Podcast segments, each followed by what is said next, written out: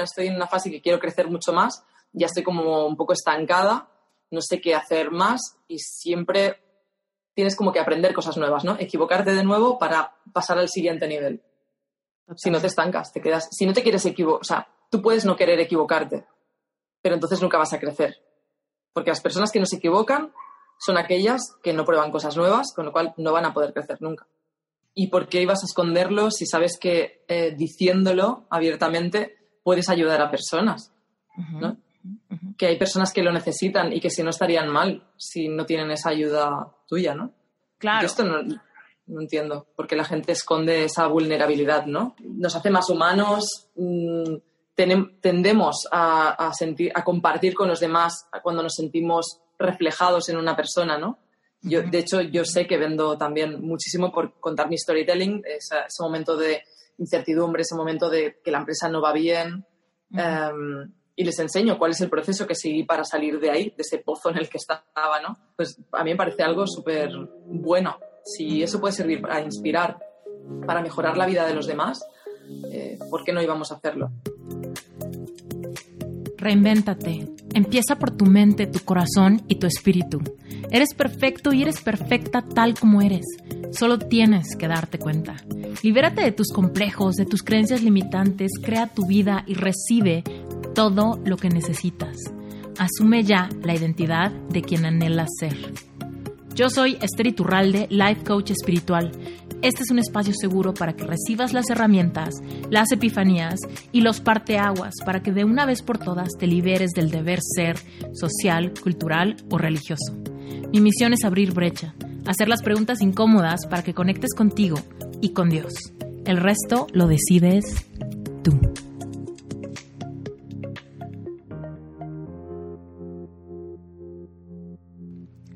Reinvéntate, estoy súper emocionada porque hoy te voy a presentar a una persona increíblemente inspiradora del mundo emprendedor. Su nombre es Judith Catalá. Ella es emprendedora patológica, consultora de negocios, speaker empresarial y CEO del grupo Excel Yourself. Con su training asciende a otro nivel ella ha sido capaz de ayudar a miles de empresarios y emprendedores a facturar más, a tener más beneficios y a ser más felices con sus negocios. Judith cree fielmente que todos tenemos un motivo o razón para existir y la de ella es ayudar a empresarios a conseguir éxito. Nada la hace más feliz. Te puedo decir que yo este episodio lo disfruté como loca por razones personales. Tú sabes que yo soy emprendedora y que todo el tiempo estoy creando nuevos servicios, nuevos productos, tengo un negocio online, también tengo un despacho de diseño y efectivamente hablar con Judith fue para mí como una bocanada de aire fresco, una persona que entiende, una persona que sabe lo que funciona y que evidentemente desborda sabiduría y estrategias y consejos para que tú y yo podamos emprender más fácil, crecer más, facturar más y vivir una vida abundante haciendo lo que nos apasiona.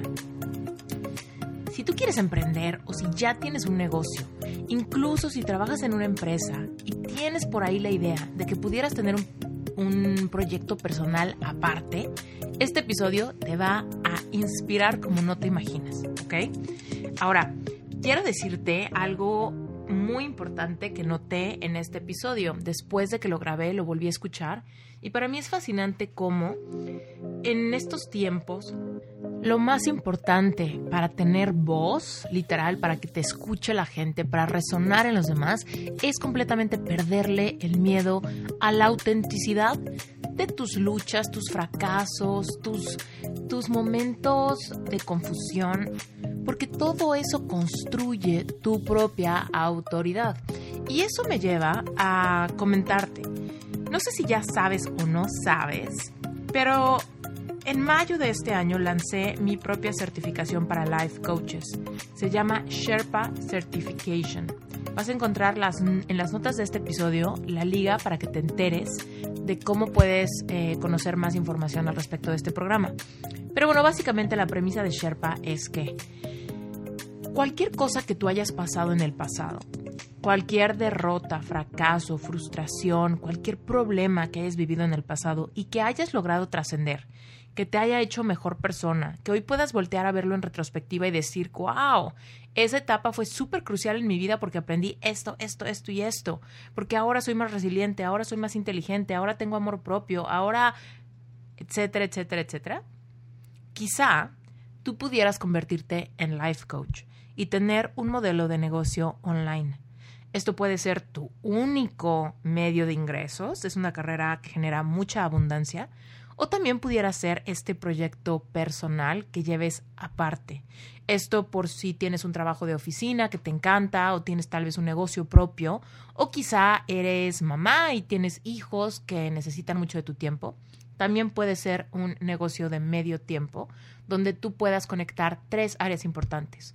Uno, propósito de vida, ese propósito individual que tú quieres saber que tienes algo que dar, ¿no? Dos, ayudar a los demás. Activamente ayudar a los demás que están pasando por algún momento doloroso que tú ya conoces porque ya lo pasaste antes. Y número tres, libertad en todos los sentidos. Libertad de movimiento, vivir donde quieras, trabajar desde donde quieras. Libertad de tiempo, trabajar a tus horas cuando quieres y cuando no quieres no. Y libertad financiera, poder manejar tus finanzas, manifestar dinero, realmente administrarte de una manera que se sienta fiel a ti, a tus sueños, a tus metas y no al deber ser impuesto por la sociedad. Si te interesa conocer más información de cómo te puedes convertir en life coach, lánzate a la página web. En la página la página es sherpacertification.com. También están las ligas del episodio y también me puedes preguntar directamente a mí por Instagram. Me encuentras como arroba Pero bueno, sin más por el momento, arranquémonos con este maravilloso episodio con Judith Catalá. Judith Catalá, estoy muy contenta de tenerte en Reinventate Podcast. Mi audiencia necesita tu sabiduría y tu mensaje de reinvención en el marketing y en los negocios. Gracias por estar acá. Muchas gracias a ti por invitarme. Es un placer. Oye, Judith, como te decía antes de iniciar la grabación, soy fan de tu contenido porque creo que este es el mejor momento para emprender. Solo si aprendemos a fluir con todas las facilidades que tenemos hoy en día y dejamos patrones viejos de lo que funcionaba hace 10 años o incluso de lo que funcionaba hace 4. Y es más, me atrevería a decir ahorita en tiempos pandémicos que todo lo que funcionaba hace cuatro meses, ¿no? Entonces, es momento de tomarnos en serio que tenemos un área de oportunidad gigante. Pero bueno, antes de que yo aquí me agarre el micrófono, cuéntanos, Judith, ¿a qué te dedicas? Pues mira, mm, como hago muchas cosas, te voy a decir cuál es mi misión, que para mí es lo más importante, ¿no? Porque al final la misión la puedes cumplir con muchos formatos, con muchos tipos de empresas o proyectos, pero mi misión es ayudar a emprendedores y empresarios a que facturen más, tengan más beneficios y sobre todo, porque para, mí es lo más importante, que, sean más felices con sus negocios, ¿no? Que hay personas que tienen un negocio pero realmente no encuentran la felicidad dentro del negocio. Es más un problema que, la felicidad, ¿no? Así que mm. esa es mi misión. Oye, me encanta que hayas dicho eso, porque muchas veces pensamos que viene incluido, asumimos que la felicidad viene en el tema de facturar más. ¿No? Si yo facturo más, asumo que tendré más libertad, que podré tener mejor calidad de vida, que tendré libertad financiera, menos estrés, menos preocupaciones. Y no siempre es el caso, pero muchas veces no nos damos cuenta. ¿Cómo tú te diste cuenta de, de, que son dos cosas separadas? Por un lado, facturar más es importante, pero el tema de ser felices en el proceso también. ¿En qué, ¿Cómo vino este descubrimiento? Porque casi nadie lo, lo separa así. Mm. Mira, yo soy, últimamente en todos los podcasts que participo lo digo, yo soy eneatipo 7, entonces... Ah, somos, fans del somos fans del enneagrama acá. Sí.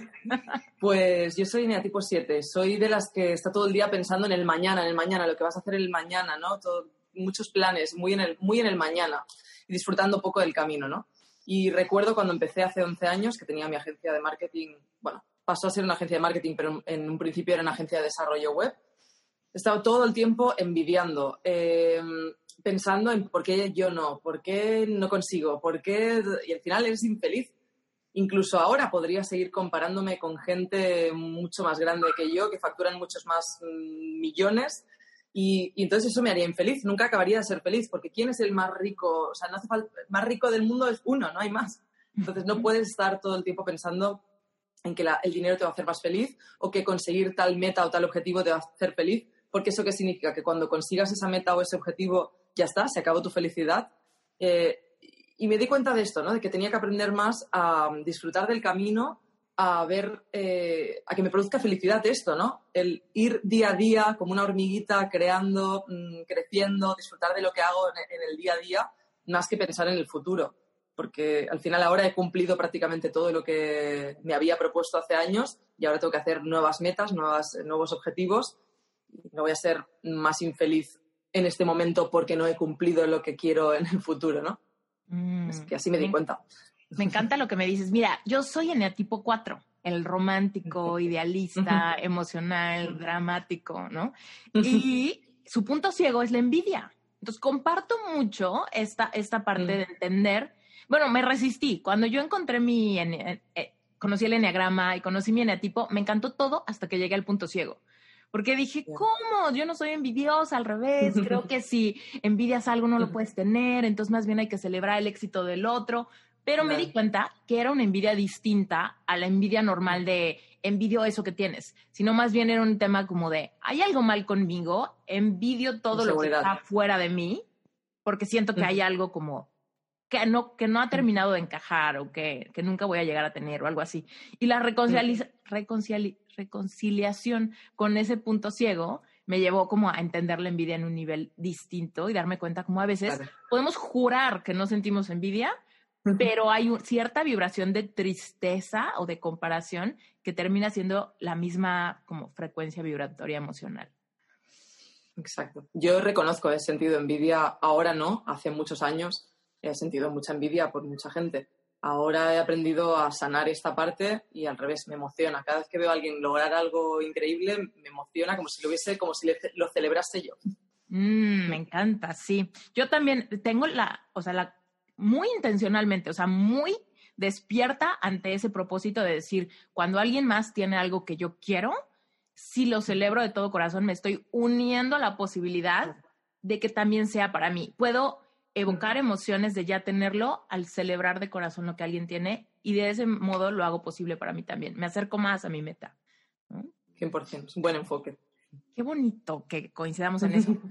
Eh, oye, Judith, bueno, cuéntanos entonces, ¿cómo fue, si nos vamos para atrás en la línea del tiempo, tú has de cuenta, cuando eras, cuando tenías 17 años, ¿qué querías estudiar en la universidad? ¿Cuál, es, ¿Cuál era la visión que tú creías que habría en tu vida? Yo he pasado por todo. Justamente me hacían en un libro, que saldré en un libro próximamente, me hacían unas preguntas y me hizo repensar, ¿no? Hacía tiempo que no pensaba en ello. ¿Qué querías ser cuando eras adolescente o pre... No sé si adolescente ya con 17 años, pero cuando todavía no tienes nada decidido y tienes que decidir el, qué. Recuerdo haber querido ser bióloga marina. Mm. nada que ver con lo que hago ahora, pero creo que era un poco porque a mi padre le gustaba mucho hacer submarinismo y la naturaleza, entonces eh, siempre tiramos por decidir algo que cumple una necesidad del padre o de la madre y no nuestra, ¿no? Eh, ahora pienso que sería tremendamente infeliz en un barco llena de sal todo el día. Me encanta la playa, me encanta el mar, pero no para todos los, no todos los días, ¿no? Ah, sería tremendamente infeliz si hubiese cumplido el sueño de mi padre y no el mío. Luego me di cuenta, yo, yo hice bachillerato nocturno, allí no sé cómo se llama el bachillerato, es como ya el, cuando estudias el pre-universidad. En México se llama preparatoria. pero también bachillerato es también, también usamos esa palabra. Mm. En bachillerato yo repetí segundo bachillerato, me acuerdo porque no tenía, no le encontraba el sentido a estudiar, no sabía lo que quería hacer, tuve una época muy perdida ahí, no sabía, pero luego me di cuenta que lo que más me gustaba era la psicología. Leía muchos libros sobre, sobre psicología, sobre mm, cómo pensamos, por qué actuamos como actuamos, cómo somos a nivel de cognición y esto me interesó muchísimo. La cosa que como no tenía buenas notas, pues no, no podía acceder a la carrera de psicología y hice pedagogía, que es ciencias de la educación, uh, que era lo más parecido que podía encontrar.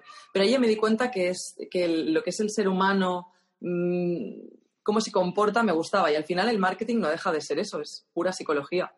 Si no entiendes a tu potencial cliente, si no entiendes cómo pensamos, cómo actuamos frente a una oferta, frente a colores diferentes, eh, que ahora le llaman neuromarketing, neuro lo que sea, pero bueno, no deja de ser psicología aplicada al marketing.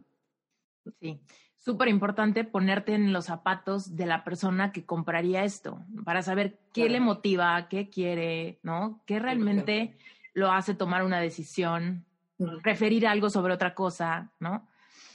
Sí. Ok, y entonces estudiaste pedagogía y luego, ¿qué pasó? ¿Cuál fue tu primera experiencia laboral?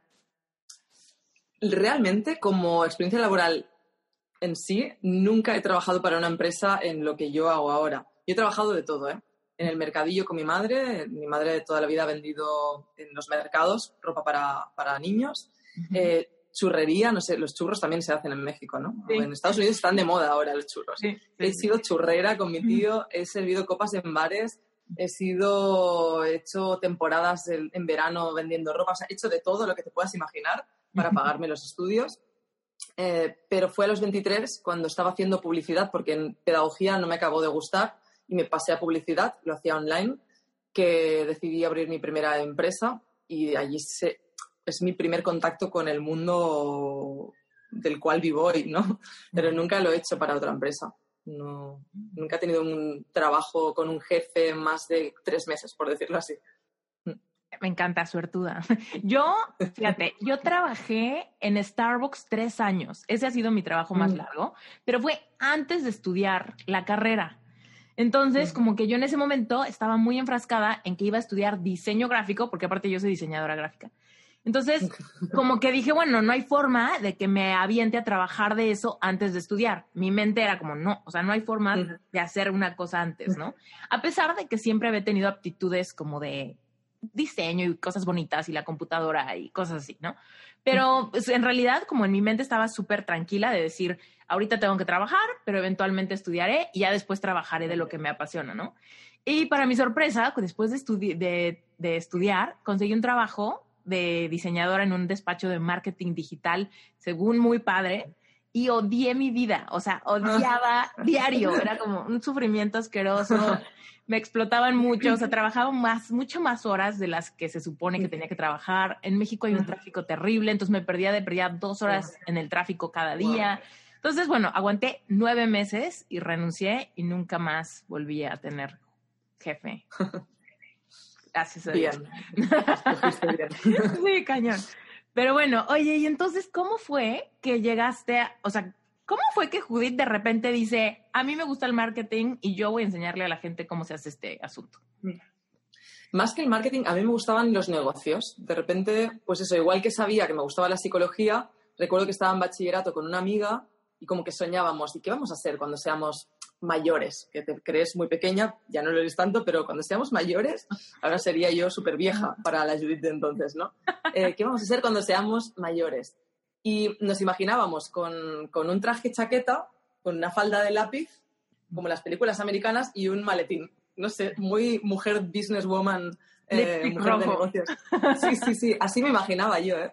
Total, total. Y sabía que me quería dedicar al mundo de los negocios o al mundo ejecutivo, eh, era lo que me atraía, pero todavía no había encontrado mi, mi lugar. De hecho, yo empiezo la empresa porque mi ex socio, ex pareja en ese momento hacía páginas web y fui yo la que le propuse, eh, oye, tú estás haciendo páginas web en un sitio, en una empresa, donde le haces para clientes, ¿por qué no buscamos nosotros los clientes? Yo te busco los clientes, tú haces las páginas web, yo administro la empresa y ahí aprendí todo, contabilidad, eh, todo lo que se necesita para la empresa, lo aprendí todo.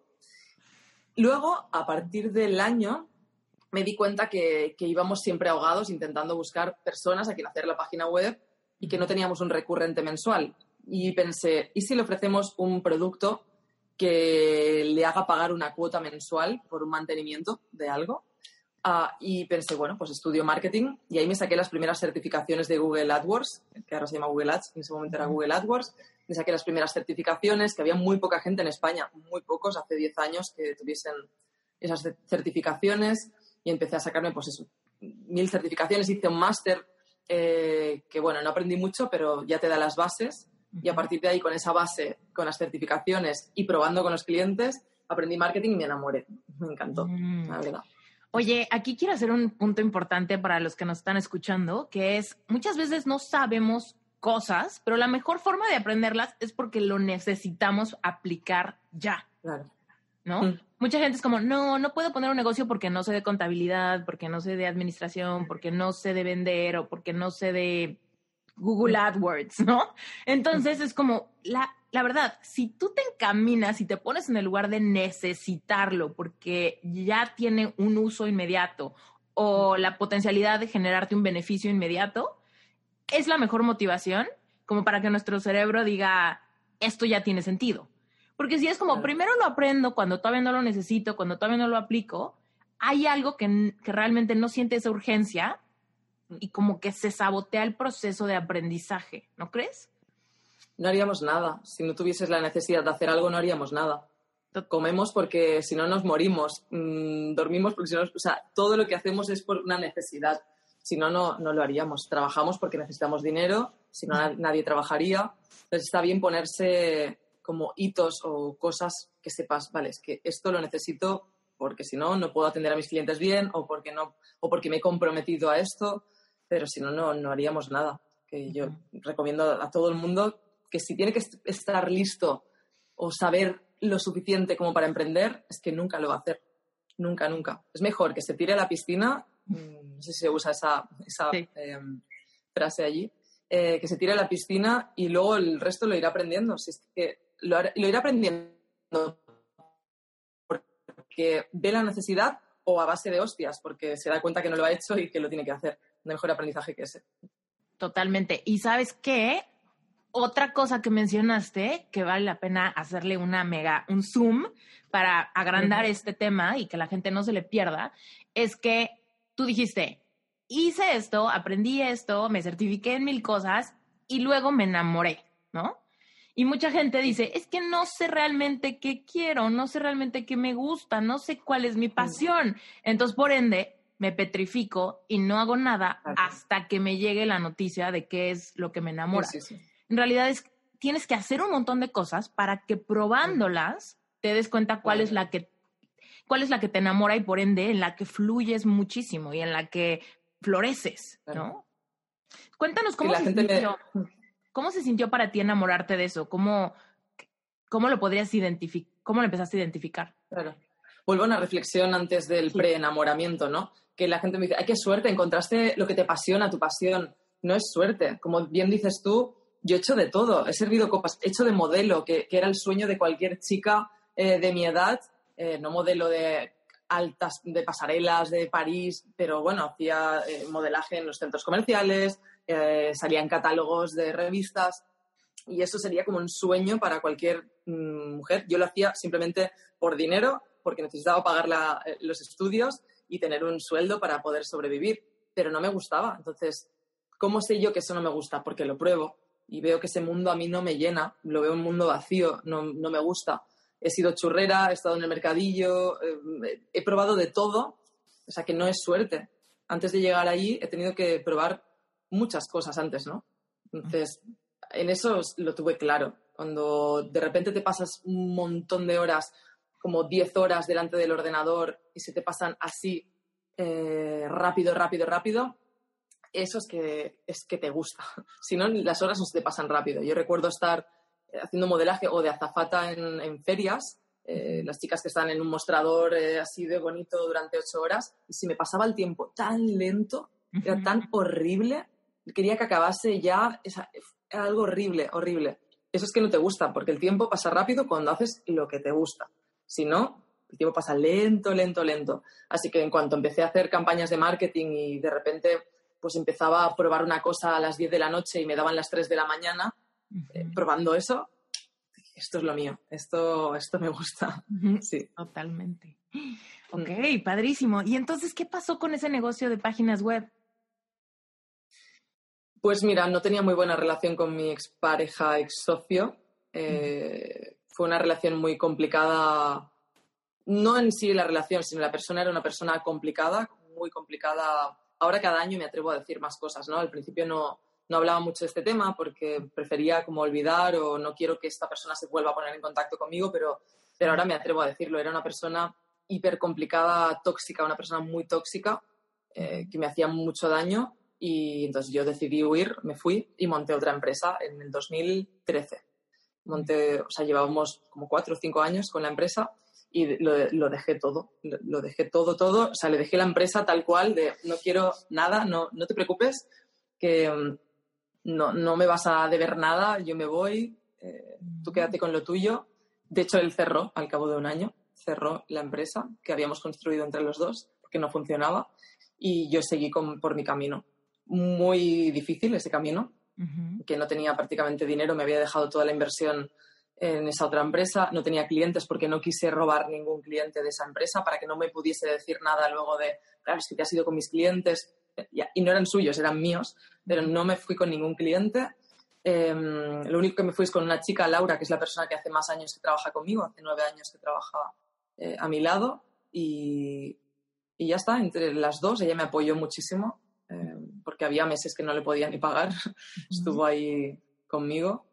Y, nada, pues poco a poco, el primer año mal, como te puedes imaginar, sin dinero, sin, sin nada, o sea, pasé una situación muy extrema, muy, de mucha precariedad, pero luego bien, luego empecé, o sea, soy súper mm, disciplinada, soy muy, o sea, cuando, tengo, o sea, tengo mucha determinación, cuando veo algo y lo tengo muy claro y sé lo que puedo llegar a conseguir, lo doy todo, o sea, no, no, no tengo tengo fin, lo, doy todo, soy hiper trabajadora y así salí.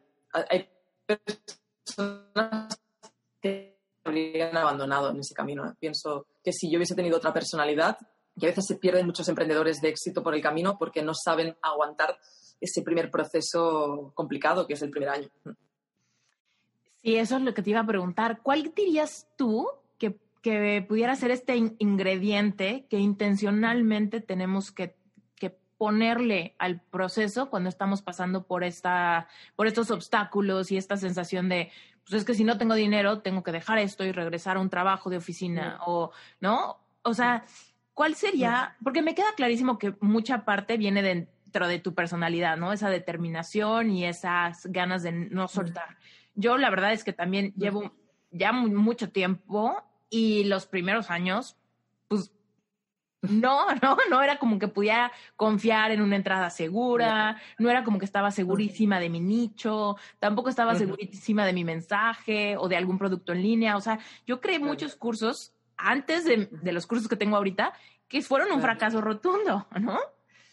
Y que yo digo, bueno, ya el que sigue, y cualquier otra persona me hubiera dicho, más bien, y mucha gente me dijo, como de, ya probaste y ya te diste cuenta que no funciona, regresa a diseñar. Y para mí era como, nunca pasó eso por mi mente, o sea, era como, no, o sea, ya para muestra un botón, ya probé que trabajar para alguien más es terrible. Y en mi caso, solo recordarme lo miserable que fui trabajando para alguien más era suficiente combustible para que se me ocurriera otra cosa que intentar, ¿no? Claro.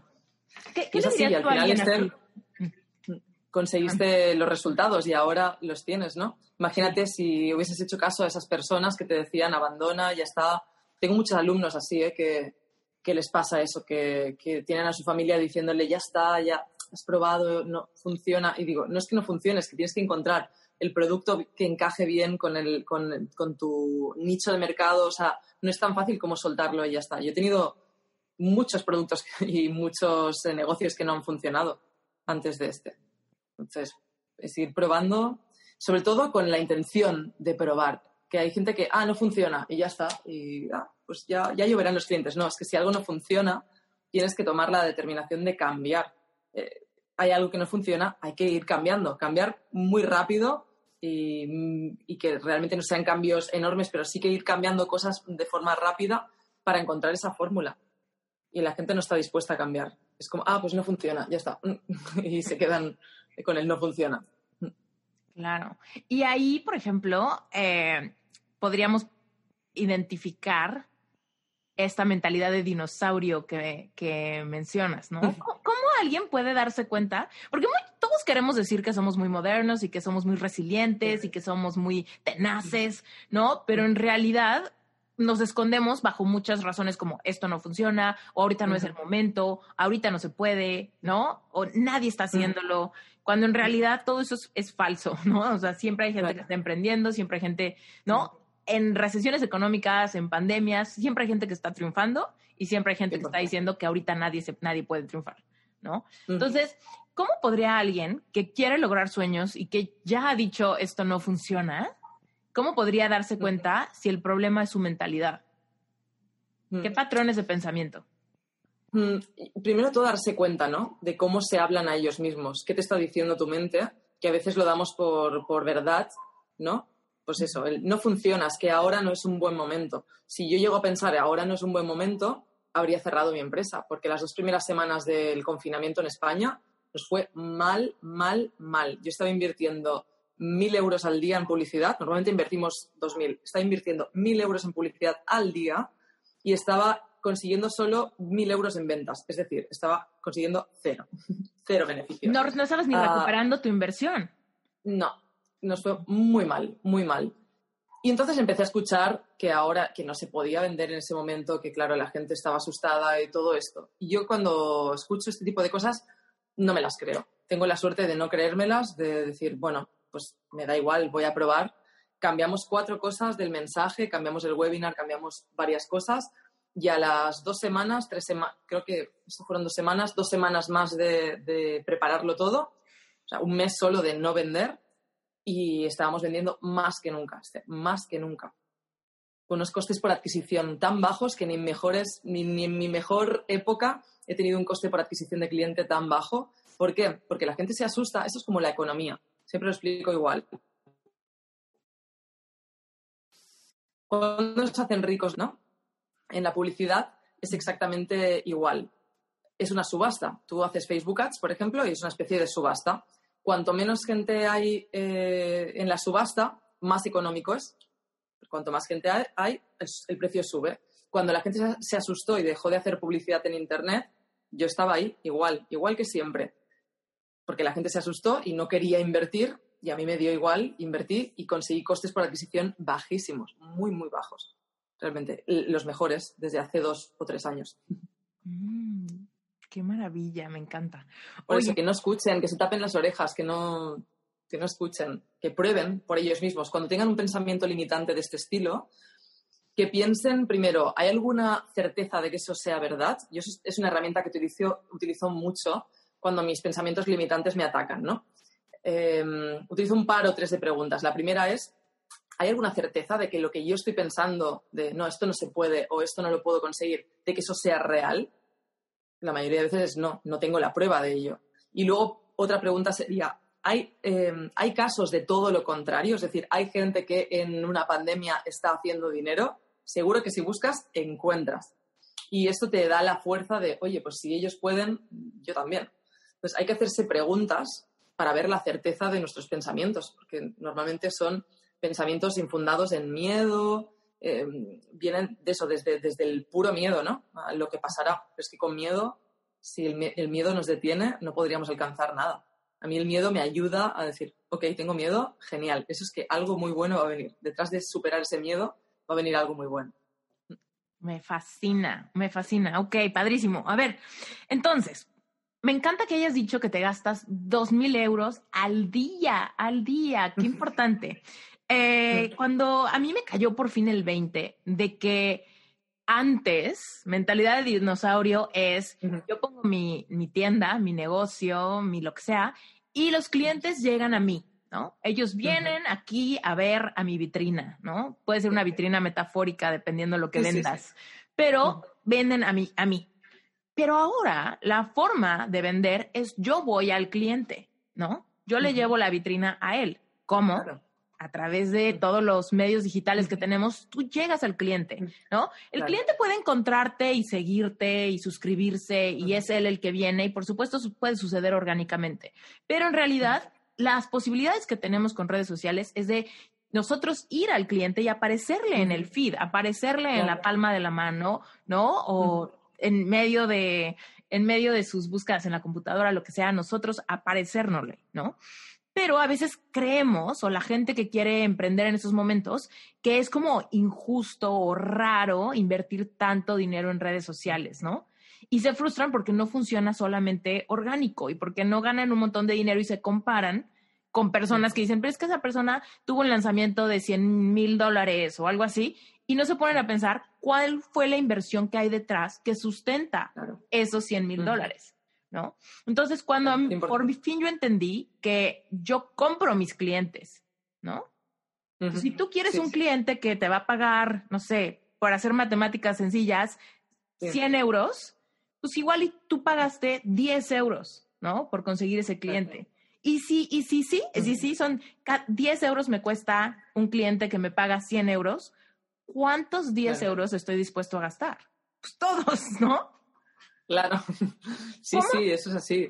¿Cómo perder ese miedo, eh, Judith? Porque mucha gente tiene mm. pánico, porque es tan intangible y no lo vemos, que tienen pánico de mm. confiar que mm. un embudo de ventas online funciona. Digo, ¿qué, opinas? Claro. Dinos tú, ya me callo. En realidad no es tan intangible. Lo bueno que tenemos con Internet es que todo se puede medir. Es decir, yo invierto tanto dinero porque sé que cada cliente me cuesta X y que eso puedo llegar a comprar clientes. Es verdad que cuando vas escalando, cada cliente te va costando mm, más caro, más caro, más caro, más caro, porque, bueno, eh, las plataformas funcionan así y al principio mm, es más económico y cuando vas escalando, de alguna manera, pues se va haciendo un poco más caro. Pero siempre dentro de tus límites, ¿no? Eh, para mí, eso es, tener un control de los números es esencial. Y esto no solo a nivel de finanzas, sino a nivel de marketing es cuánto invierto y esto hay que mirarlo prácticamente al día. Eh, si no al día, cada dos, tres días, ver qué anuncios están funcionando, cuáles sí, cuáles no. si aquellos que no están funcionando los vamos a retirar, los que están funcionando les vamos a subir el presupuesto. O sea, es un trabajo de matemática pura. O sea, ahí es verdad que el marketing es creatividad, pero hay mucho de matemáticas, de, ver eh, los números, de medición pura y dura. Yo, o sea, de hecho, utilizamos la palabra inversión, ¿no? Eh, yo invierto dinero, no lo gasto, no es un gasto. El gasto se hace, para mí, es branding, ¿no? Mm. Es, no, que ser conocido, que tu marca sea conocida. Eso lo puede hacer Coca-Cola. Judith con sus empresas no lo puede hacer, ni Esther tampoco, porque nos arruinaríamos, porque no tenemos el dinero como para invertir, ser conocidas y luego vender, porque no, mm. no es ninguna garantía.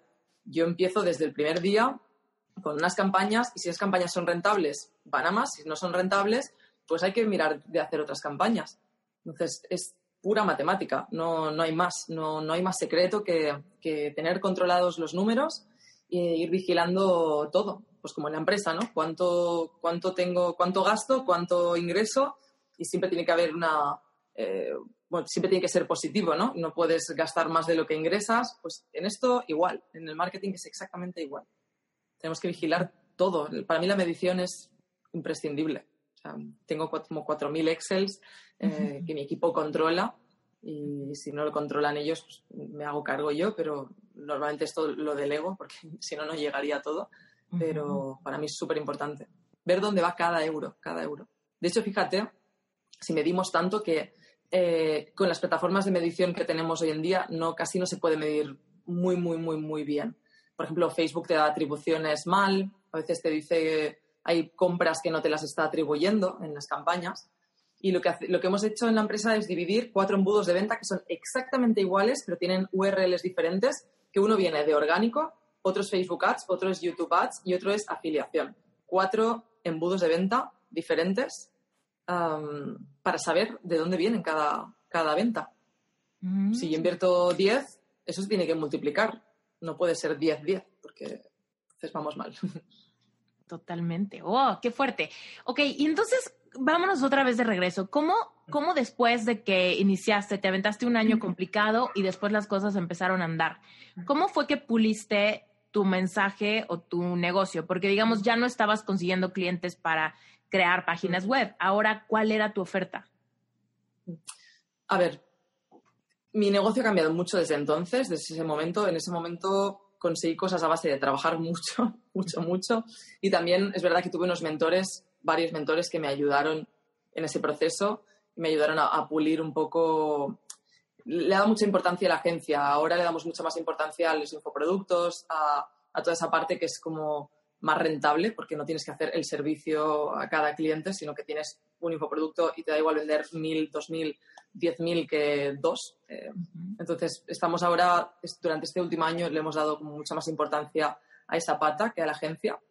Em, pero en, ese momento yo no tenía infoproducto ni nada. El infoproducto llegó mm, hace, pues nada, menos de tres años. Eh, sí, menos de tres años. ¿Cuál fue tu primer infoproducto? Mi primer infoproducto fue antes de, dos años y medio, creo que, hace, que tiene mi infoproducto.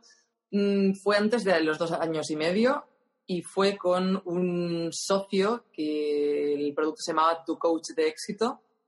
Ah, lo preparamos, lo preparamos, lo preparamos durante un año, preparando todo, todo, todo, que todo estuviese perfecto, la marca perfecta, todo perfecto.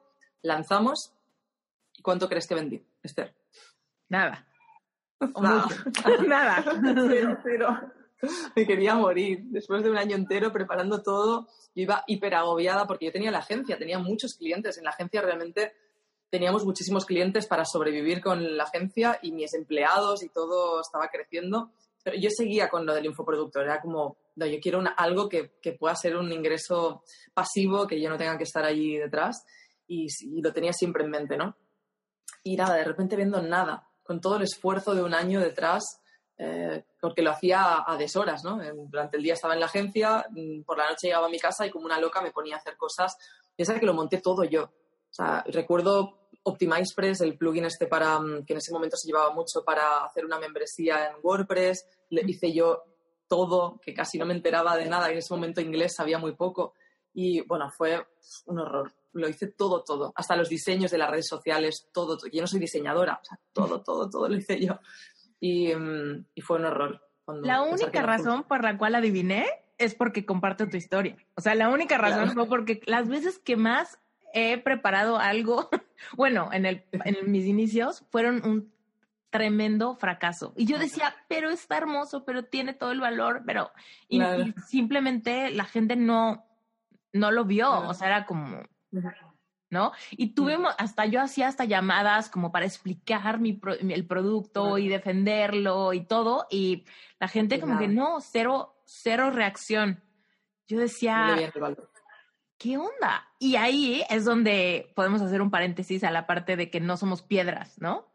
Yo no, no, claramente, aunque yo creía, claramente no le estaba resolviendo ninguna necesidad emocional a la gente.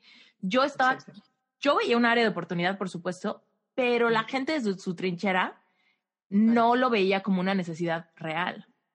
Cuéntanos de eso. ¿Cómo encontrar la necesidad real del cliente al que quiere servir? A veces no es el producto, es cómo explicas el producto, ¿no? Mm. No es que tu producto no sirva, es que igual no has despertado esos botones emocionales de la persona como para que diga, uy, esto me va a servir o no utilizas herramientas eh, como el storytelling o hay muchas herramientas que despiertan esa parte más emocional, ¿no? Eh, perdona, ¿cuál era tu pregunta para ir eh, a, contestarte? ¿Cómo podemos, qué preguntas deberíamos de hacernos para encontrar cuál es la necesidad del cliente al que queremos servir? Porque hay veces que, que decimos, sí, yo quiero llegarle a emprendedores porque sé que les puedo ayudar a crecer.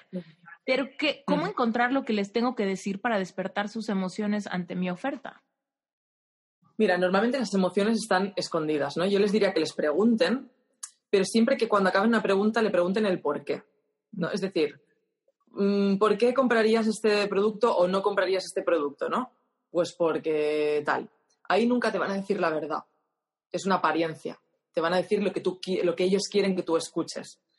Hay que seguir tirando del hilo, ¿no? Y esto lo utilizo mucho en muchos ámbitos. Lo utilizo mm, para saber qué, les, qué quieren mis clientes haciendo preguntas y de esa pregunta le vuelves a preguntar más y luego de esa misma pregunta, pero bueno, ¿y por qué me dices esto?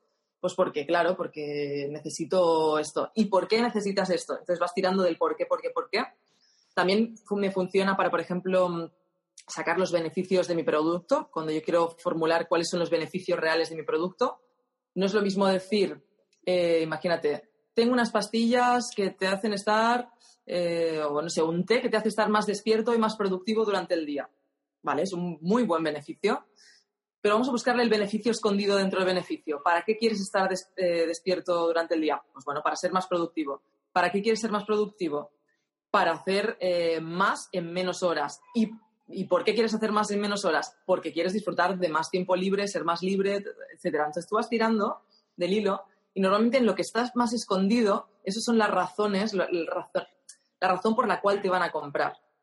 Siempre, nunca hay que quedarse con la superficie, con lo que nos dicen ellos o con lo que creemos nosotros. Siempre hay que tirar más, ir tirando, tirando, tirando para encontrar todas esas cosas que están escondidas que nadie te va a decir. Luego hay muchos trucos, ¿eh? puedes, eh, puedes visitar, yo siempre recomiendo visitar muchos foros de internet, eh, reseñas de libros, mmm, reseñas de productos o de, de, cualquier cosa donde la persona te está diciendo lo que ha echado en falta de ese, de ese producto, uh -huh. porque tú les puedes descubrir esa necesidad real, ¿no? Cuando una persona escribe en internet es porque realmente hay algo ahí que es real, se están escudando dentro de, de, de un avatar no dicen su nombre, o sea, tienen como una cierta protección y ahí van, van, a encontrar mucha información sobre su público objetivo, sobre sus necesidades, qué necesitan, toda la información que necesitamos para poderles vender eh, y despertar sobre todo esos botones emocionales, ¿no? No es lo mismo uh -huh. un té para estar despierto que un té para estar despierto porque vas a hacer más con menos y vas... Mmm, y vas a tener más tiempo libre para ti. Igual la motivación no es estar más despierto, es tener más tiempo libre. ¿Entiendes? No sé si me he explicado demasiado, demasiada información. Totalmente, porque podríamos, en ese camino, si no tiramos lo suficiente, podríamos quedarnos con el, con ese te vas a trabajar más. Y si ya siente que está trabajando muchísimo, claro. Pues igual Exacto. no me motiva. No quiero. Porque sí, no encuentro como, no me hace voltear de, eso claro. es lo que yo quiero, ¿no? Y si me dices, claro. no, con esto vas a quizá trabajar menos, ¿no? A través claro. de ser más eficiente en pocas horas, entonces ya me volteo. O entonces, o entonces no sé, eh, semanas de cuatro días laborales. Ah, ahí sí volteo, sí, ¿no? Claro. entonces, hmm, me encanta. Oye, regresemos un poco a este fracaso de este primer infoproducto creado con tanta dedicación. ¿Cómo lo tomaste? ¿Qué, ¿Cómo se sintió ese fracaso en ti? A ver, yo nunca soy de, de, hundirme mucho en los fracasos. Fue como un, bueno, un chasco de, uff, no sufrí ni ansiedad ni nada porque yo estoy acostumbrada, he tenido muchos fracasos, entonces me da igual. Mm. Y también porque tenía una seguridad económica. Yo ya tenía mi empresa que estaba, bueno, no es que fuese súper, súper bien, porque en ese primer año no iba súper, súper bien, pero que estaba logrando pues, tener ya una estabilidad, eh, ya no estaba en una situación tan precaria como los primeros meses, entonces no estaba tan, tan mal tenía una salida. No era como, no, no, aposté todo al rojo, ¿no? No fue como, venga, todo a una y si esto no me sale no tengo nada más. Yo ya tenía eh, una fuente de ingresos, un equipo con la agencia, ¿no? Entonces no me hace, bueno, simplemente pensé, nunca pensé en esto no funciona, pensé en ahora no es el momento. Decidimos con este socio también separarnos, él ir por su cuenta, yo por el mío, para focalizarnos más en, en los objetivos que teníamos cada uno por su cuenta, que en mi caso era hacer crecer la agencia y ya está. Y, y, al cabo de un año, después de ese primer lanzamiento, o sea, lo preparé un año y al cabo de un año decidí lanzar de nuevo por mi cuenta sola. ¿Lo mismo? Y ahí fue muy bien. Parecido. No era exactamente lo mismo, eh, tenía más marketing, tenía... Y al final el proceso era el mismo, era un webinar, que al final no es lo técnico, no es que alguien te enseñe eh, mira, un embudo se hace así, te haces un webinar, o sea, este tipo de embudo se hace así, haces un webinar, luego le llevas a la oferta, luego, no. Uh, hice exactamente lo mismo utilizando más eh, mental triggers, más eh, desencadenantes psicológicos, utilizando una estructura diferente y comunicando diferente. Como comunicaba diferente las cosas, no es lo que dices, sino cómo lo comunicas, la manera de, de comunicarlo, ¿no? Quiero celebrar una parte que dijiste, ¿no? O sea, yo no me tiro mucho en el fracaso, ¿no? Y creo que es, es, una parte importante para que la gente escuche. Hay que desmitificar el fracaso mm. como el punto final de un sueño, ¿no? Es como, mm. fracasos va a haber un montón, sí. pero si no nos enfocamos tanto ahí y, so, y tenemos como esa capacidad de rebotar, podemos cambiar lo que haya que cambiar, mejorar lo que haya que mejorar, o quizá llegue una idea nueva que aunque pareciera que pudiera no tener nada que ver, ese fracaso le va a sumar a algo, al proceso de lanzamiento, a la duración del webinar, a claro. mejorar tu mensaje, a mejorar tu nicho, lo que sea. Pero el fracaso últimamente nos acerca más al triunfo, ¿no? 100%. Además, tú, tienes la suerte que vives en un país, ¿no? Estados Unidos, que el fracaso se ve diferente. Aquí en España realmente recuerdo cuando empecé mi marca personal que puse en mi página web de Judith Catalá mi historia, ¿no? Y puse eh, eh, específicamente, ponía la frase he fracasado en muchos negocios, algunos los he vendido, otros los he cerrado porque no funcionaban. Y recuerdo que mi madre lucía de hija, no, mira, mi hija se ha hecho una web con su nombre, las redes sociales, todo.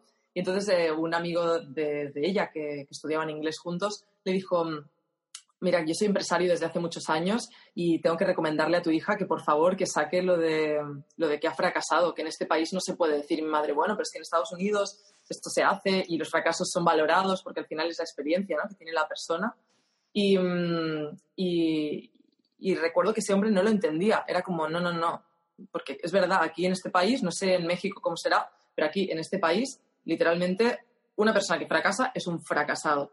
Y yo creo que una persona que fracasa no es un fracasado.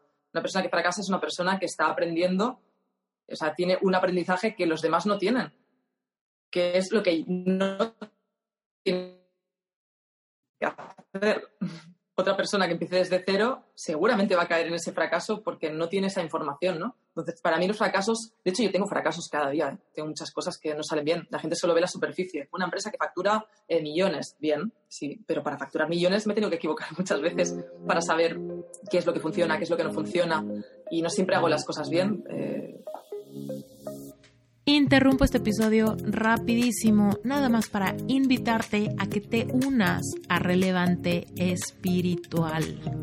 Si este podcast te gusta, Relevante Espiritual te va a permitir ir más profundo. Relevante Espiritual es mi grupo de estudio mensual.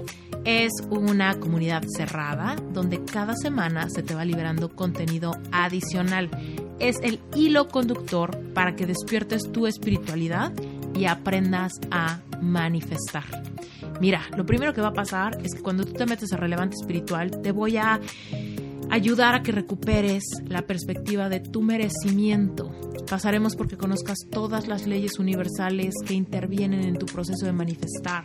Llegaremos a la parte donde sanas y reconectas con tu niño o con tu niña interior. ¿Qué quiere decir? Sanar todas las heridas de tu infancia, que seguramente generan códigos de significado, creencias limitantes, heredadas, aprendidas, no trascendidas. Todo esto lo puedes hacer relevante espiritual y realmente traquear tu proceso. Ir dándote cuenta cuáles son las áreas que ya estás trascendiendo y a partir de eso convertirte en una mejor versión de ti para lograr todo lo que anhelas. Y lo mejor es que Relevante Espiritual solamente cuesta 18 dólares, es una membresía mensual, así que quiere decir que tu compromiso inicial para entrar es solamente un mes. Si pruebas y te gusta, te quedas. Si pruebas y no te gusta, puedes cancelar en el momento que quieras sin compromiso alguno. ¿Y sabes por qué te digo esto? Porque sé que te va a encantar. Pero si por alguna extraña razón no pudieras quedarte, no pasa nada. Tienes toda tu autonomía para salirte en el momento que quieras. Si te interesa conocer más de Relevante Espiritual, recuerda que en las notas del episodio está la liga. Si le das clic a esteriturralde.com diagonal relevante espiritual, te vas a ir directito a la página web donde hay un video donde te explico qué es, de qué hablamos, para quién está diseñado y sobre todo cómo funciona. Ahí mismo puedes hacer tu registro y puedes estar dentro de Relevante Espiritual hoy mismo, si esto te late. Y antes de que te me vayas, simplemente quiero recordarte que Reinventate Podcast ya tiene cuenta en Instagram. Así que por favor, detente lo que estés haciendo, detente, agarra tu celular, busca arroba reinventate podcast y dale follow. No sabes cómo me va a encantar que te unas a la comunidad de Instagram, porque por ahí te voy a avisar siempre que hayan episodios nuevos, dinámicas nuevas, giveaways, rifas, un montón de cosas que tengo planeadas hacer para la comunidad de Reinventate Podcast. Así que córrele, arroba reinventate podcast, síguenos, únete y listo. Nos seguimos con el episodio. Bueno, es parte del aprendizaje. Y en cada fase, ¿no? Ahora estoy en una fase que quiero crecer mucho más, ya estoy como un poco estancada, no sé qué hacer más y siempre tienes como que aprender cosas nuevas, ¿no? Equivocarte de nuevo para pasar al siguiente nivel. Si no te estancas, te quedas. Si no te quieres equivocar, o sea, tú puedes no querer equivocarte, pero entonces nunca vas a crecer. Porque las personas que no se equivocan son aquellas que no prueban cosas nuevas, con lo cual no van a poder crecer nunca. Sí. Además, ahorita con la historia que cuentas, es como el ejemplo de una mentalidad de dinosaurio, ¿no? Mm, Literal. O sea, y por un lado podríamos pensar, bueno, pues es que si eso no funciona, por un lado, pues igual y lo pudiera quitar, ¿no? Pero en realidad estás un poco evadiendo tu autenticidad y el poder de tu mensaje, porque la gente que sí resuene con eso, o sea, la gente que sí haya fracasado al ver tu, de alguna manera, vulnerabilidad, porque aparte estás diciendo, fracasé, pero eso es lo que tengo ahora, ¿no? Claro, sí. pero ya salí de ahí. Por ejemplo, yo tengo un, un, curso que se llama Epic Heart, que es un curso para sanar un corazón roto después de una decepción amorosa fuerte. Mm, Mucha gente me dice, Judith, ¿cómo te atreves a decir eso y no te da pena, no? Porque digo muchas cosas humillantes, que si fui, rogué, hice y deshice, ¿no? Pero en realidad lo que yo digo es como, porque ese fracaso que tuve me llevó a este super éxito que tengo ahora. Claro. Entonces, te digo, mucha gente me dice, ¿cómo no te da pena decir esas cosas de tu fracaso? Le digo, pues porque eso ya no me define. Yo no te estoy diciendo, estoy fracasando ahorita y estoy muy mal. No, yo te estoy diciendo, pasé por eso, sé lo que se siente, ¿no? Sé lo que puede durar, sé los síntomas que puedes estar teniendo y sé a dónde puedes ir si no sanas tu corazón. Lo, porque, Y lo puedo hablar con un storytelling tan auténtico porque no me lo invento, porque literal es lo que yo experimenté. Y entonces a partir de eso y decir, lo que he logrado es esto, lo que he aprendido es esto, y lo he condensado en un curso de nueve semanas donde puedes lograr esto, ¿no? Claro. Y entonces ahí es donde digo, ¿por qué me va a dar pena si ese fracaso me llevó a un descubrimiento muy importante que hoy considero una super mega propuesta de valor para la persona que se está sintiendo como yo, ¿no? ¿Y por qué ibas a esconderlo si sabes que eh, diciéndolo abiertamente puedes ayudar a personas? ¿no? Que hay personas que lo necesitan y que si no estarían mal si no tienen esa ayuda tuya, ¿no? Claro. esto no, no entiendo por qué la gente esconde esa vulnerabilidad, ¿no? Eh, nos hace más humanos, mm, tendemos a, sentir, a compartir con los demás cuando nos sentimos reflejados en una persona, ¿no? Yo, de hecho, yo sé que vendo también muchísimo por contar mi storytelling, ese, momento de incertidumbre, ese momento de que la empresa no va bien, em, y les enseño cuál es el proceso que seguí para salir de ahí, de ese pozo en el que estaba, ¿no? Pues a mí me parece algo súper bueno. Si eso puede servir para inspirar, para mejorar la vida de los demás, eh, ¿por qué no íbamos a hacerlo? ¿no? Y como dices tú, que es que no estoy en esa situación, ahora estoy en otra situación mucho mejor porque aprendí de los errores. Y a mí me pasó igual con la relación esta del ex socio, ex pareja, que era una persona tóxica. Ahora tengo una relación fantástica con mi pareja desde hace siete años, la actual, eh, gracias a haber conocido qué es lo que no quiero. O sea, de esos errores del pasado pude aprender lo que era una relación normal, eh, sana, una relación feliz. Entonces, ¿por qué no, por qué no decirlo, no? A mí no me, no, me avergonzaría. Claro, y, y, además que esa experiencia, la experiencia en el fracaso te permite que cuando estás bien, cuando ya lograste pasar esa prueba o subiste esa montaña, ya tienes un ojo entrenado a ver focos rojos.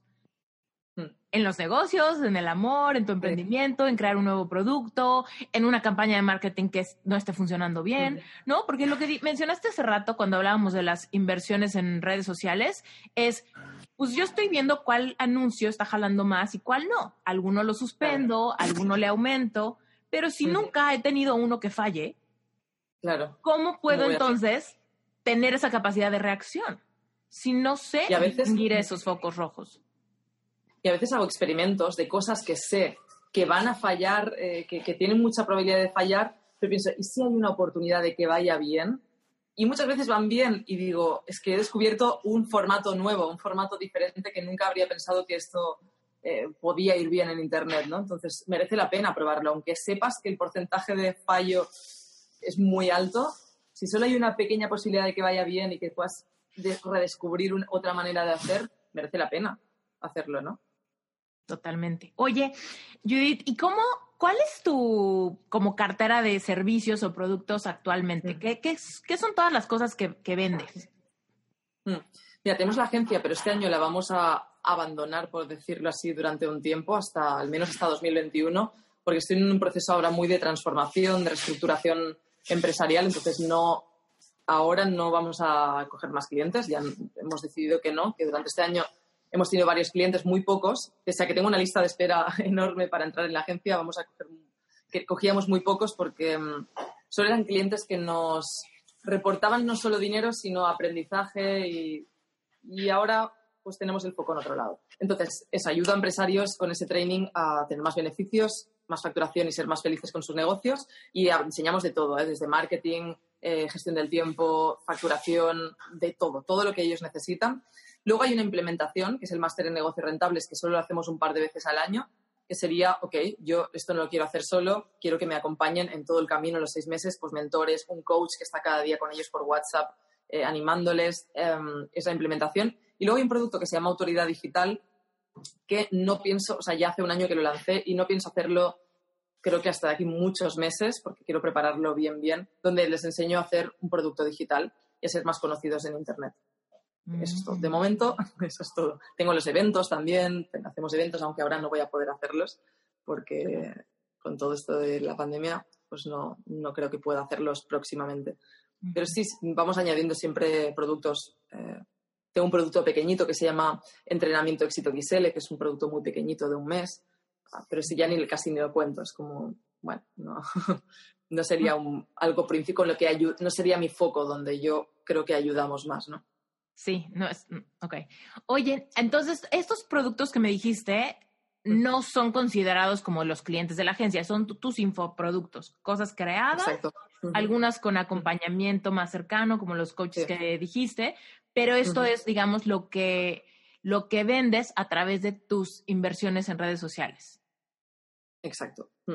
Que de ahí también se sacan los clientes de la agencia, claro. Mm, ok.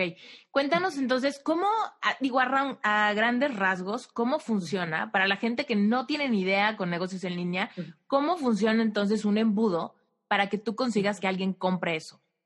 Mm tenemos varios embudos, no solo tenemos uno, tenemos el embudo webinar, que es, eh, hay anuncios, les invitamos a un webinar, eh, ven esa formación y al acabar la formación les damos la oportunidad, ¿no? Es, tú tienes este problema, te acabo de ayudar durante dos horas, si quieres más, te ofrezco esto, tengo esto. Siempre hay personas que van a querer más, que dicen, bueno, creo que esta es una gran oportunidad. Perdón, no sé si cortó, ¿no? Ya regresaste. Ok, genial. esto es una oportunidad y yo quiero que me acompañes. Entonces les ofrecemos la oportunidad. Evidentemente hay personas que no entran, que no están preparadas todavía porque es un proceso, es un embudo de ventas muy cortito, es decir, no me conocen de nada, van al webinar o compran o no compran porque tienen 24 horas para decidirse. Y hay personas que las recuperamos en los retos. Los retos hacemos dos o tres al año. Es un reto de una semana donde les enseñamos también pues, conocimientos que ellos necesitan y al finalizar el reto, que son varios vídeos, ahí les ofrecemos otra oportunidad con, otro, con otra oferta, eh, con otro valor diferente al que le ofrecemos por webinar. ¿Cómo a qué los retas? Cuéntanos un ejemplo, como a, qué los retas en ese reto. Mm, tengo dos. El primero, el que más utilizo, es el de crea el mejor año de tu vida y les ayudo a planificar el mejor año de sus vidas. Lo solemos hacer, pues, evidentemente, a principios de año y luego lo volvemos a repetir en primavera para aquellos que no participaron a principios de año. Y es uno de planificación. Hacemos planificación de metas, eh, qué tienes que hacer en tu negocio, se lo divido todo y les digo qué tiene que hacer en cada uno de los meses para conseguir em, los resultados que ellos se hayan propuesto y les reto eso, a planificar. Cuando acaba esa semana tienen todo el año bien planificado y saben lo que tienen que hacer. Primero todos saben lo que quieren, que la mayoría no lo sabe. Empezamos por ahí, por saber lo que quieren, qué quieren facturar, cuánto quieren crecer y a partir de ahí ponemos el plan, hacemos un plan para conseguirlo. Ese sería uno. Ahora hice uno así rápido después de la pandemia, que es el reto eh, recupera y escala tu facturación. Y ese es un poquito más de marketing, es más marketing puro, porque me di cuenta que era lo que necesitaban. Ahora no necesitan planificar el mejor año de sus vidas, necesitan planificar un año que sea de supervivencia. Entonces, eh, muchos, muchos negocios estuvieron cerrados y yo les dije, no os preocupéis, lo que tenéis que hacer es preparar ahora cómo vamos a hacer y qué marketing vamos a hacer para recuperar esa facturación que perdiste, porque se puede. La mayoría no utilizan ninguna herramienta de marketing. Por muy mal que lo hagan, van, a conseguir eh, captar clientes eh, nuevos que no tenían antes, ni siquiera antes de la pandemia. Entonces, el reto es recuperar y escalar. Y si dicen, bueno, a mí no me ha afectado tanto, bueno, pues vamos a ayudarte a escalar esa facturación de tu negocio. Y este lo hicimos, creo que en mayo, mayo, mayo hicimos este reto. No lo, ahora no sé, en octubre tengo un reto y no sé cuál de los dos voy a hacer. si repetir el de recuperar y escalar tu facturación o el de planificar tu mejor año, no lo sé todavía. Mm, ok, padrísimo. Oye, cuéntanos cómo fue tu evolución de cuánta lana invertir en redes sociales. Porque igual ahorita la gente puede estar así como de, tengo que invertir muchísimo y cómo le voy a hacer si todavía ni tengo nada que vender. Eh, y no, no necesariamente tenemos que empezar con tanto. Cuéntanos tú al principio más o menos cuánto, cuánto invertías cuando estabas empezando o qué podría alguien esperar, ¿no? Para que no, no piensen que es imposible o tienen que ahorrar millones para poder empezar a invertir en redes. Ya, antes era un poco diferente. Igual te digo que yo empecé invirtiendo menos, sobre todo para mi infoproducto invertía poco y ahora cada vez está más difícil, entonces hay que invertir un poquito más para ver eh, resultados. Es verdad que tú inviertes en referencia al precio de tu producto. Si tú vas a vender un producto de 100 dólares, 100 euros, vas a tener que invertir menos. Mi producto ya de entrada, el infoproducto más económico eran unos 1.000 euros. Entonces, claro, no puedo pretender invertir 10 y ganar 1000, porque eso no es así. Entonces recuerdo que creo que la primera campaña que hice, bueno, pusimos un presupuesto de 1000, pero yo, pero, ah, sí, pusimos un presupuesto de 1000, 1000. Eso es lo que invertí, 1000. ¿Pero al día? No, en un, el primer webinar fue en directo y creo que estuvimos como una, dos semanas mm, invirtiendo 1000 y en dos semanas eh, lanzamos el, el webinar. Yo sabía que iba a funcionar bien porque yo lo había hecho en directo, es decir, yo lo había hecho en evento esto. Mismos argumentos, misma presentación en directo y pensé, imagínate que la gente pudiese ir a un lugar donde no tiene que venir a Barcelona para verlo esto. Yo había vendido ya ese producto. Cuando lo hiciste en vivo, muy a lo seguro. Cuando lo hiciste en vivo, ¿hiciste invitación a comprar?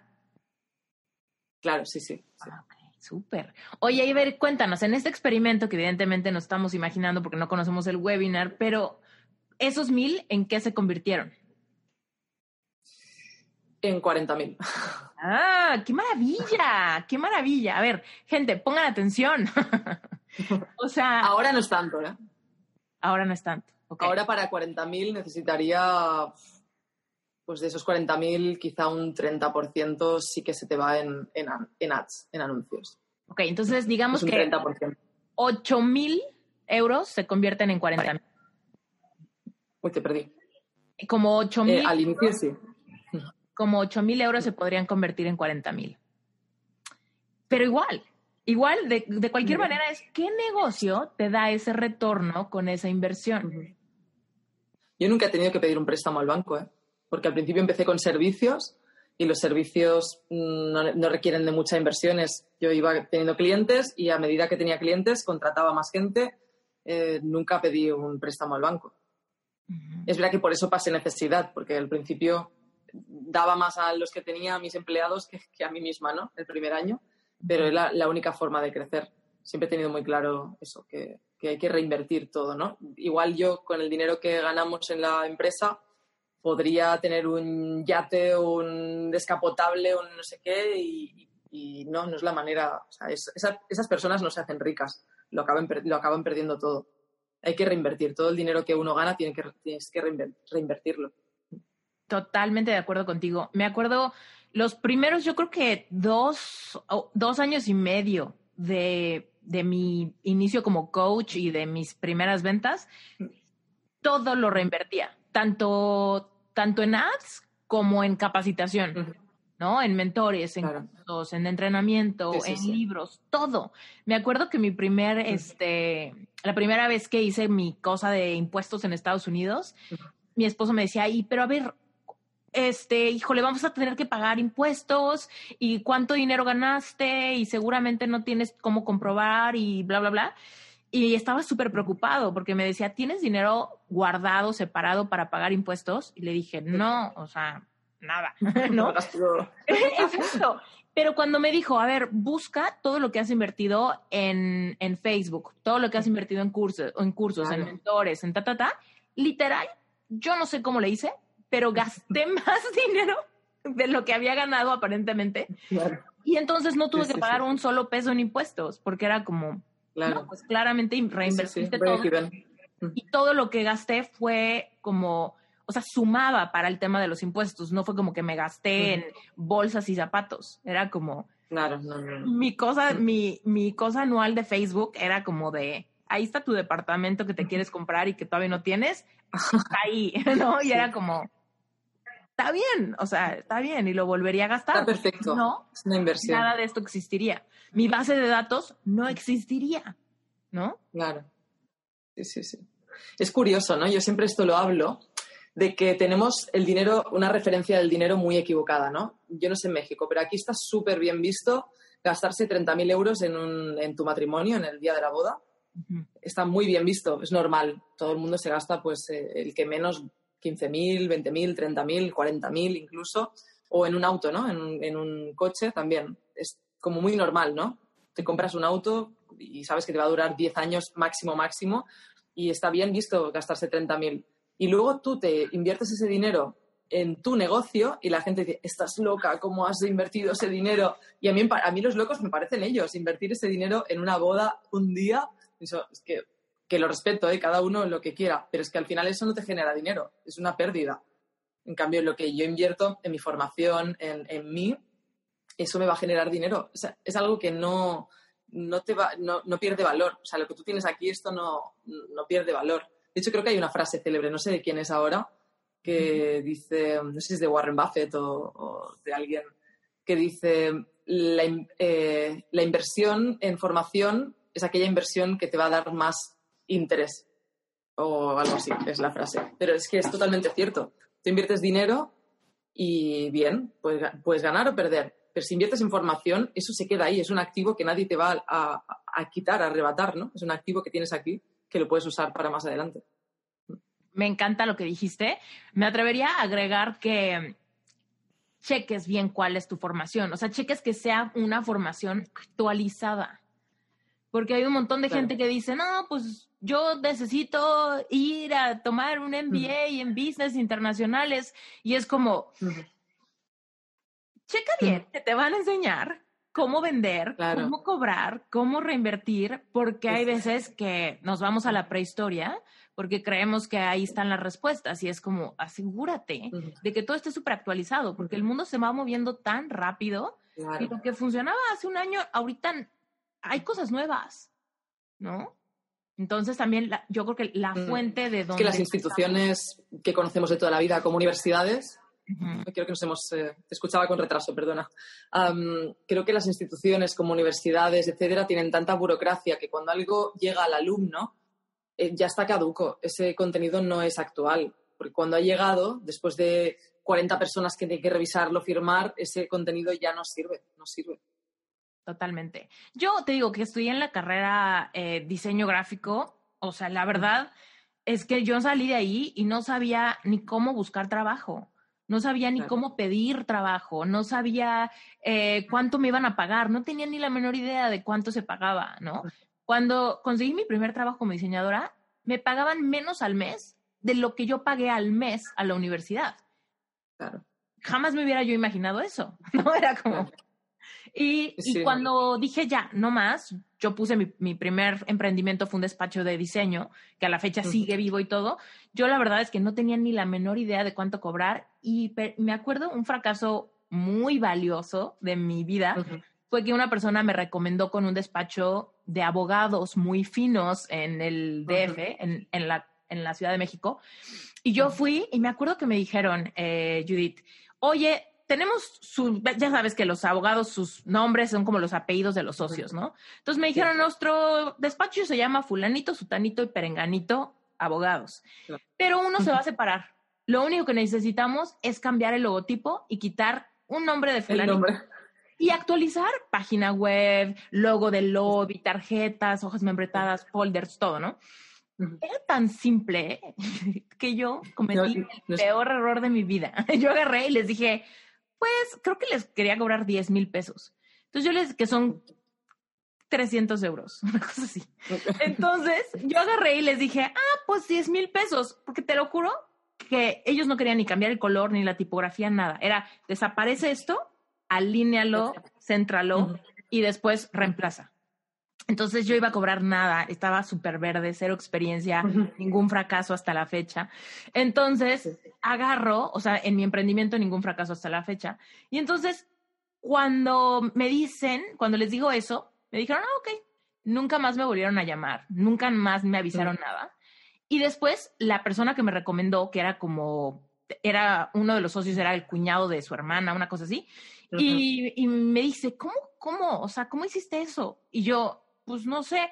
Y me dijeron, lo que pasa es que, ¿sabes cuándo pagaron ellos? Por su identidad corporativa, por su logotipo. Y yo, no, ¿cuánto? 350 mil pesos. Por su logo. Entonces, ellos esperaban que tú les cobraras de pérdida la mitad para arreglarles eso. Y cuando tú les cobras el 1% o algo así, una cantidad absurda, obviamente no confiaron en tu capacidad. Dijeron, esta persona lo va a arruinar, no nos va a entregar calidad. Y, y si algo está tan delicado, ¿no? Si yo tengo una máquina de un millón de dólares y me la va a arreglar alguien por 100 dólares, pues me la va a echar a perder, ¿no? Entonces, eso fue lo que pensaron de mi, de mi ingenuidad. Y yo, pues obviamente no tenía ni la menor idea, fue como, me arrepentí, creo que no dormí como cuatro días, ¿no? Nada más de, pensar en la oportunidad que había desaprovechado.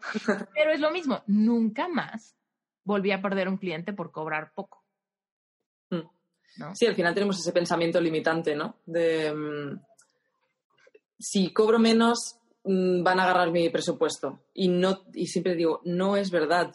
Yo nunca cojo el presupuesto más económico. Han venido tres jardineros a mi jardín. Uno me cobraba 200 euros por un trabajo de varios días. Aquí en España es imposible. Era como, no es que suena a broma. O sea, ¿qué, qué va a hacer? ¿Me va a robar? O, sonaba muy mal. Otro era 500 y otro 2000. Imagínate la diferencia, ¿no?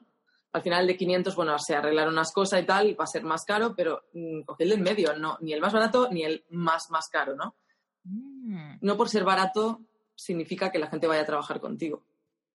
Totalmente, sí. Y eso es un pensamiento limitante que tenemos, que, bueno, que tienen la mayoría de empresarios o emprendedores al emprender. Y es que es un intercambio de energía, ¿no? Y entonces, estos, por ejemplo, estos abogados están mm. tan... Eh, tan serios al respecto de su imagen, de su marca, de lo que quieren proyectar, de lo que ellos mismos cobran, que, o sea, la energía que ellos quieren tener en su marca y en su impacto visual es muy alta. Entonces, cuando ellos ven que tú les pides una micra de energía, pues no les, simplemente no hay confianza. No, les interesa. No les interesa, es como, no, esta chava lo va a arruinar. Claro. Simplemente cuando nos lo entrega, aunque se vea bien, no, nos va a hacer sentir cierta, que algo le falta, que algo no está bien y que estamos malbaratando nuestra imagen y, y, no. Qué importante, qué importante y que, que, la gente que nos esté escuchando, ojalá les empiecen a caer los 20, porque muchas veces queremos competir por precio. Y no, tenemos que competir por calidad. ¿No? Por valor. Y por valor. Mm, padrísimo, me encanta. Oye, eh, Judith, ¿qué otra cosa te quería preguntar que no quiero que se me... Ah, sí, ya. Eh, la parte de inteligencia emocional, ¿no? Porque todo esto que estamos hablando eh, se oye muy padre y emociona a gente y abre puertas de posibilidades, pero a la mera hora, para que alguien lo experimente en carne propia, tiene que hacerse responsable de su inteligencia emocional. Y algo que mencionas en tus redes sociales que me encanta es la parte de poder visualizar lo que queremos lograr, mm. ¿No? Cuéntanos por qué es importante esto. Esto parece de ciencia ficción. A mí me lo llegas a decir hace 11 años cuando empecé y te habría dicho, sí, claro, eh, esto suena a ciencia ficción o a película de, sí, de, brujería, ¿no? No, esto no puede ser cierto. yo no creo en, bueno, es mi, mi perspectiva, y ¿eh? seguro que ahora mucha gente me odiará por decir esto, pero es mi perspectiva, cada uno piensa como, como piensa. Yo, por ejemplo, cuando leo los libros como El Secreto, yo no creo que haya una energía cuántica de no sé qué, ¿no? Yo creo que al final lo que sucede cuando visualizamos es que nuestro cerebro no es capaz de distinguir entre la realidad o la ficción. Cuando tú te vas a dormir y tienes una pesadilla y te levantas asustado, es porque realmente has sentido miedo de verdad y a veces te levantas llorando porque has llorado de verdad. o te levantas contento porque has sentido esa emoción de ver real, ¿no? Entonces, le cuesta mucho distinguir la realidad de la ficción. Si nosotros visualizamos con una intención real, lo vivimos, de alguna manera le estamos diciendo a nuestro cerebro que eso ya ha sucedido, que es real, entonces e-, él va a actuar en consecuencia a eso.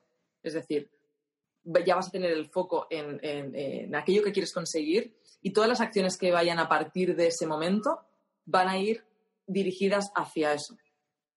Ya no, sé, ya no irás a la izquierda, irás hacia la derecha porque hacia la derecha tu cerebro sabe que, que es el camino, donde es, lo que tiene que seguir, ¿no? Y esto pasa, y, hay una prueba muy, muy grande, ¿no? De esto, cuando una persona se compra un auto nuevo, de repente en la calle todos los autos son como el suyo, ¿no? ¿Dónde estaban estos autos? ¿Dónde estaban estos coches antes?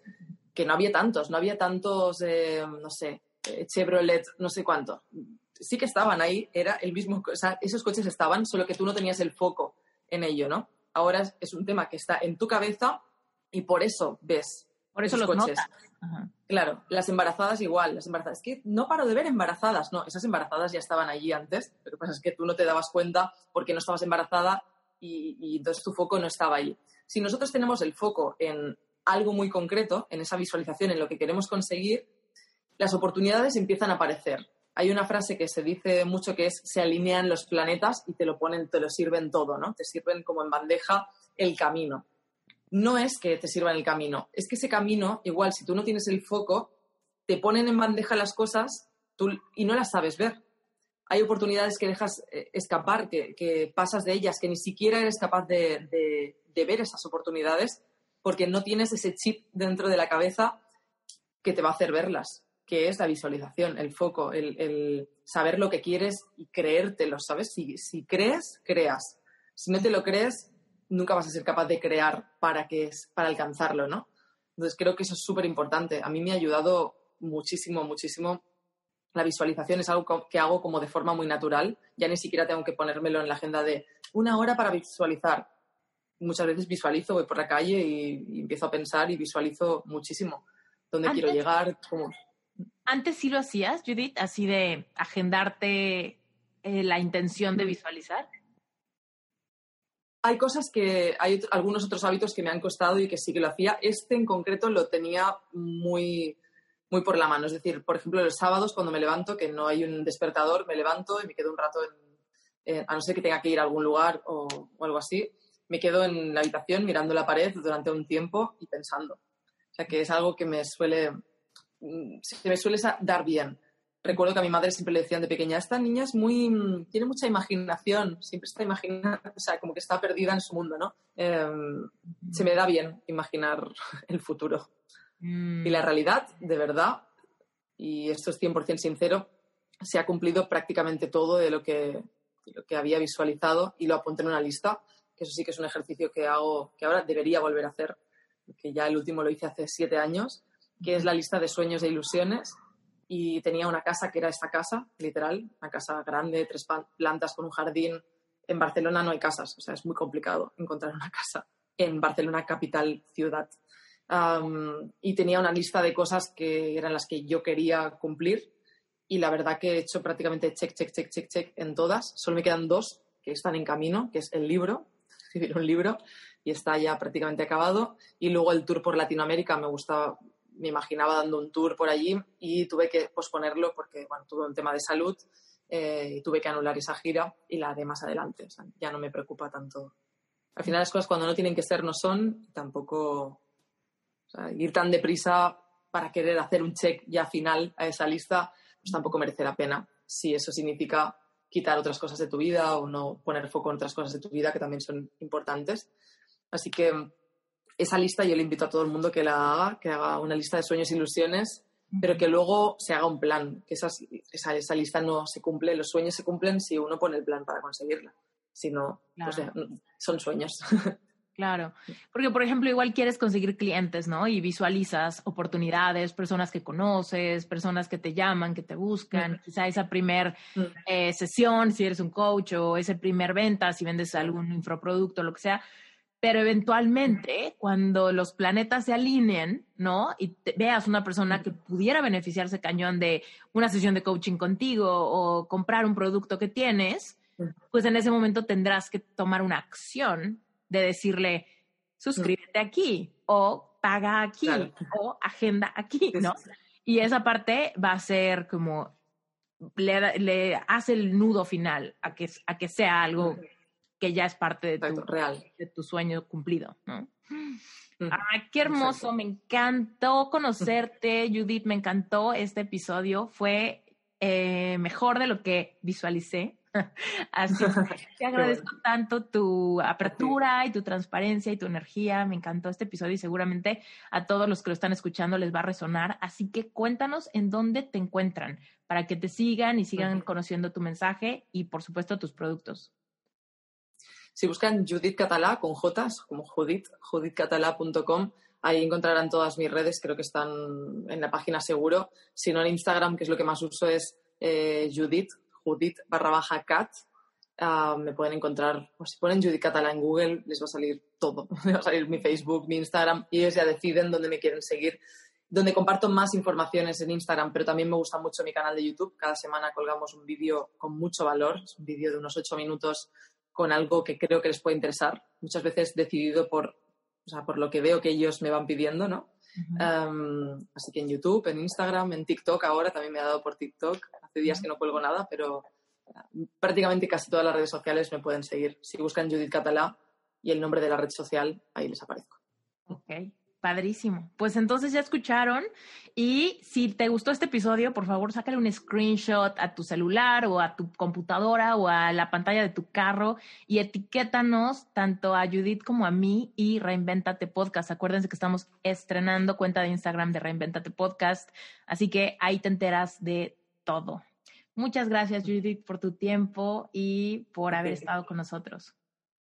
A ti, es un placer estar aquí con todos. Gracias por haberte quedado hasta el final de este episodio. No sabes el privilegio que es para mí tener esta comunidad y saber que hay tierra fértil del otro lado de este micrófono. Así que sin más por el momento, te quiero dar gracias si ya me dejaste un testimonial en Apple Podcast. Gracias si usualmente me mandas pantallazos del episodio que estás escuchando, me tagueas en Instagram, en Facebook, en Twitter, por todos lados. No sabes de verdad lo feliz que me hace y lo mucho que me entusiasmas para seguir generando contenido, seguir trayéndote invitados fascinantes como el de hoy. Y bueno, pues sin más por el momento, de verdad te quiero mandar un abrazo gigante. Recuerda que puedes conectar conmigo en cualquier momento vía Instagram. Siempre contesto y siempre contesto yo. A veces me tardo un poquito, pero siempre contesto. Así que gracias, gracias, gracias por todo y nos vemos hasta la próxima. Yo soy Esther Iturralde y esto es Reinventate Podcast.